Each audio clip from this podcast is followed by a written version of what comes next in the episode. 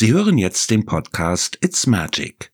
Ninas Weg aus dem Burnout von und mit Susanne Wilke, Personal Coaching Hamburg.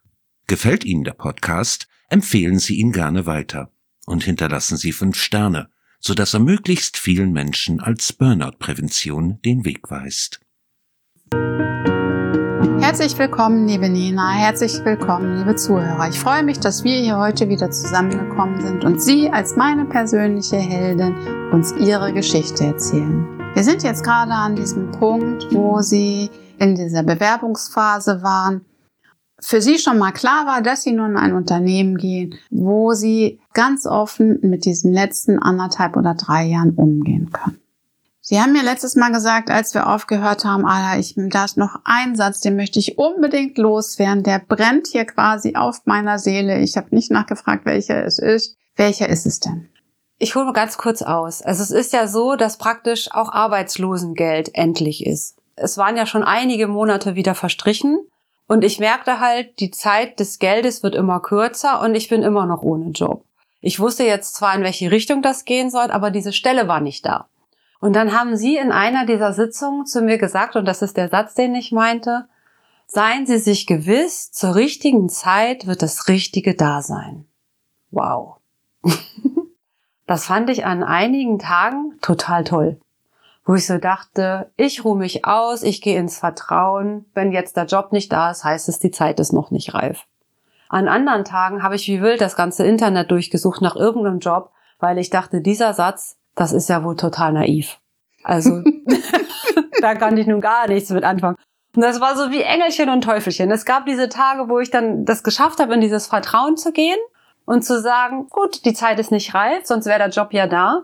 Und an anderen Tagen, die irgendwann auch wieder mehr wurden, dachte ich immer so, das ist so unglaublich naiv. Das geht gar nicht. Das war also so ein Hin und Her und ein Hin und Her. Und wie das aber am Ende so sein sollte, ist praktisch aus keinem der Jobs, auf die ich mich beworben habe, was geworden aus verschiedenen Gründen. Ich habe aber von zwei ehemaligen Firmen, wo ich also praktisch vorher schon mal gearbeitet habe, Angebote bekommen, weil die gehört haben, ich bin doch wieder auf der Suche. Und ich hatte mich da gar nicht beworben. Und sowohl die eine als auch die andere Firma haben mir wirklich einen tollen Job angeboten. Und ich habe dann einfach verstehen dürfen, dass ja, als die Zeit reif war, dass ich wirklich wieder bereit war zu arbeiten und es auch wirklich wollte, dann einfach das Richtige wirklich vor der Tür stand. Ja, das ist eben genau das Entscheidende, dieses tiefe Vertrauen in sich zu haben und darauf zu vertrauen und sich dafür zu öffnen. Und dann kann es passieren und kommen. Und hier ist ja wieder der Beweis. Es gab dennoch auch noch eine Zeit dazwischen. Und es war nicht ich, sondern ich weiß nicht, wer das jetzt von den Kollegen war, aber sie kamen ja wieder von der Alpe, waren in dieser Bewerbungsphase und wollten dann direkt arbeiten. Und dann sagte doch einer von den anderen beiden, na ja, liebe Nina, ne, Sie wissen, was ich ja. sagen will, sagen Sie, sprechen Sie Das war auch. die andere Therapeutin, die zu mir sagte, ich hatte äh, das so ein bisschen geschildert, dass ich so Angst hatte, dass je länger ich jetzt so zu un untätig in Anführungsstrichen zu Hause sitze, mir das Lümmeln auf der Couch ja so viel Spaß macht, dass ich irgendwann mein Hintern nicht mehr hochkriege. Das war so meine große Sorge, so ein typischer Couch-Potato, der dann irgendwann nur noch vom Start lebt und dem jeglicher Antrieb verloren gegangen ist. So ein Bild hatte ich für mich ausgemalt. Mhm. Weil ja schon, ich sitze ja schon so lange auf der Couch. Und die hat dann einfach nur gelacht und hat dann halt gesagt, also Antriebsschwäche ist bei Burnout-Patienten noch nie das Problem gewesen. Punkt eins. Punkt zwei, wenn ich noch nicht die Lust verspüre, mich zu bewerben und ernsthaft in diesen Prozess einzuschreiten, ist der Zeitpunkt noch nicht reif. Und drittens, ja, sie werden wieder aufstehen und sie wollen wieder arbeiten und dann tun sie es auch. Ja, und dann hat sie ihn doch auch noch offen dargelegt, dass sie vielleicht doch auch noch mal an Urlaub denken sollten. Stimmt. Ja, das haben sie nämlich ganz vergessen. Ja. Nach all dieser Zeit, in der sie ja krank waren, mhm und keinen Urlaub hatten, ja sehr viel geleistet haben und sehr viel passiert ist. Und dass nach dieser Zeit auf alle Fälle ein Urlaub seine absolute Berechtigung und Notwendigkeit hat, war ja für sie eine absolut neue Dimension. Ja, das fand ich total abgefahren. Weil ich hatte ja für mich praktisch die ganze Zeit frei, sage ich jetzt mal in Anführungsstrichen, weil ich keiner Tätigkeit nachgegangen bin. Und dass ich jetzt ein Recht auf Urlaub hätte und dass sie hat mir auch nochmal ermuntert, weil sie sagte, und das Arbeitsamt muss Ihnen das genehmigen, das steht Ihnen zu und das holen Sie sich jetzt. Das fand ich schon auch eine Aufgabe. Hm.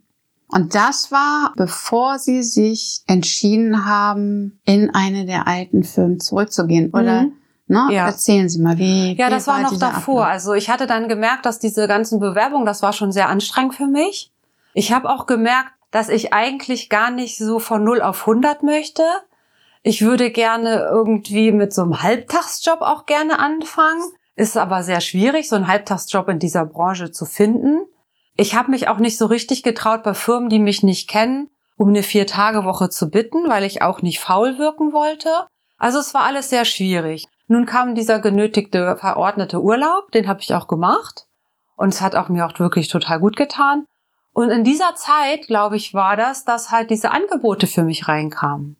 Das heißt, Sie haben losgelassen, Sie haben es zugelassen und dann kam es auch. Ja, tatsächlich. Eine ganz neue Erfahrung.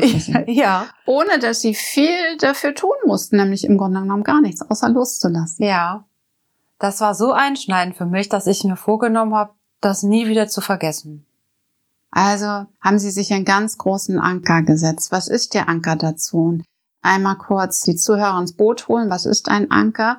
Ein Anker ist etwas, wo ich dann meine Erfahrung rein ankere. Das kann alles sein. Das kann ein Stein sein, das kann ein Bild sein, das kann eine Bewegung sein, um mich eben immer wieder daran zu erinnern, an das ich mich erinnern möchte. Nämlich zum Beispiel diese Erfahrung, diese Erkenntnis.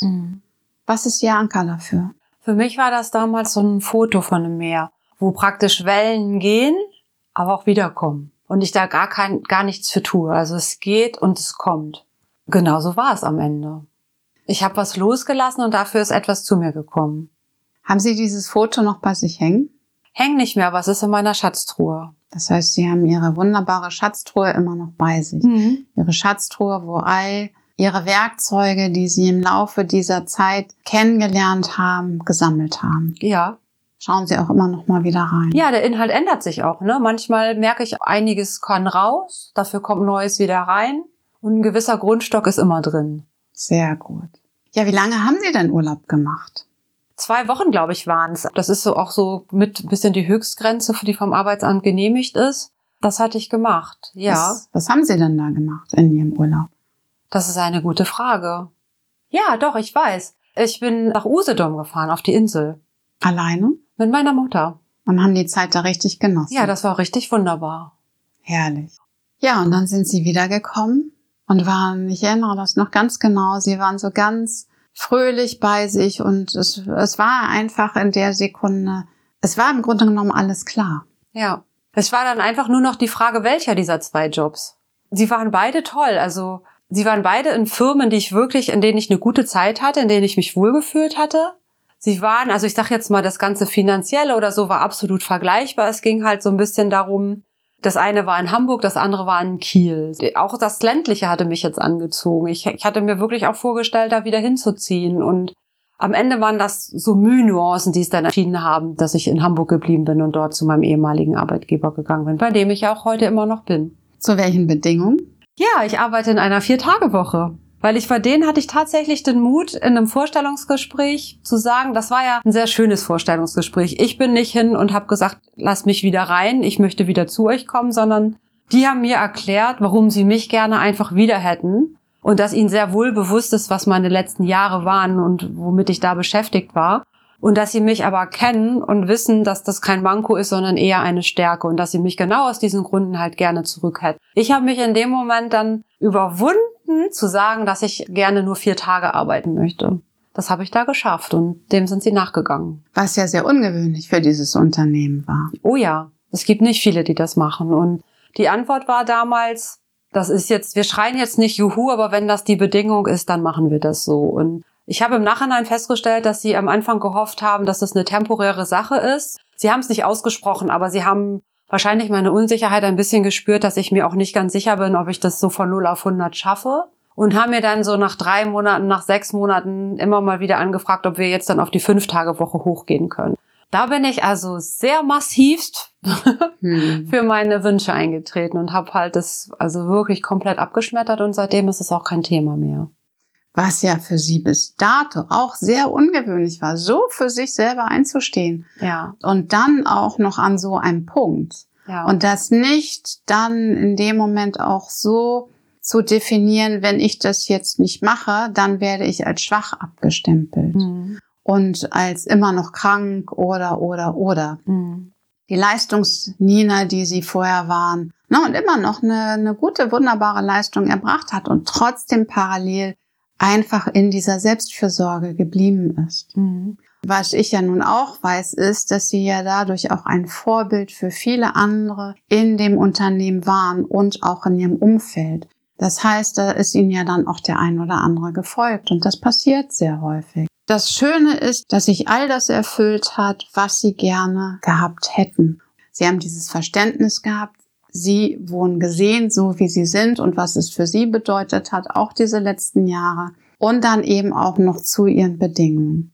Ja, das war alles nur möglich, weil es diese Zeit vorher gab. Ja, Ansonsten hätten sie so weitergemacht wie bisher und wären heute auch an einem ganz anderen Punkt. definitiv. Liebe Zuhörer, liebe Nina, ich bedanke mich und freue mich auf die nächste Woche. Sie hörten den Podcast It's Magic. Ninas Weg aus dem Burnout von und mit Susanne Wilke, Personal Coaching Hamburg.